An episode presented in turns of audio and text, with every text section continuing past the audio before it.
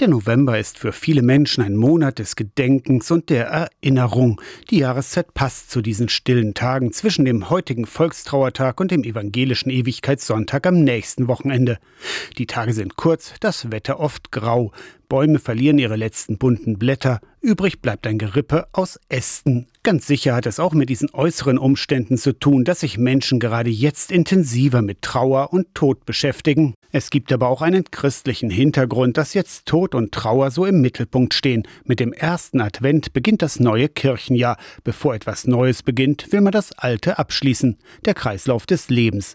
Diese Zeit zum Innehalten und Gedenken ist vielen Menschen wichtig, auch wenn uns Tod, Trauer und Schmerz nicht nur im November begegnen, sagt Trauerbegleiterin Kirsti Gräf aus den Pfeifferschen Stiftungen. Letztendlich Trauer haben wir immer wieder im Leben. Es fängt von klein auf an. Es gibt so viele Situationen, auch bei Kindern. Es sind immer wieder Übergänge, die es zu gestalten gibt. Es darf gelebt werden und es gibt keine Vorschrift dafür. Vielleicht habt ihr gerade erst jemanden Geliebtes verloren. Vielleicht ist der Verlust schon länger her, aber noch immer nicht bewältigt.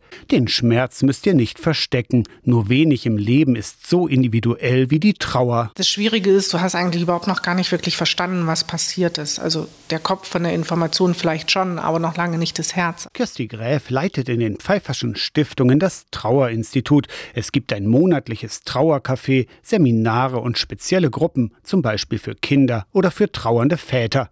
Ein Patentrezept gibt's allerdings nicht. Jeder muss seinen ganz eigenen Weg dafür finden, wo man auch ganz schwer sagen kann, wie lange das dauert und was er dafür tun muss. Es gibt nicht diesen Zehn-Punkte-Plan, wo man sagt, als erstes musst du das tun und wenn du an Punkt 6 bist, dann hast du es fast geschafft. Das ist ein Suchen, ein Finden, ein Ausprobieren. Aus der Kirchenredaktion Torsten Kessler.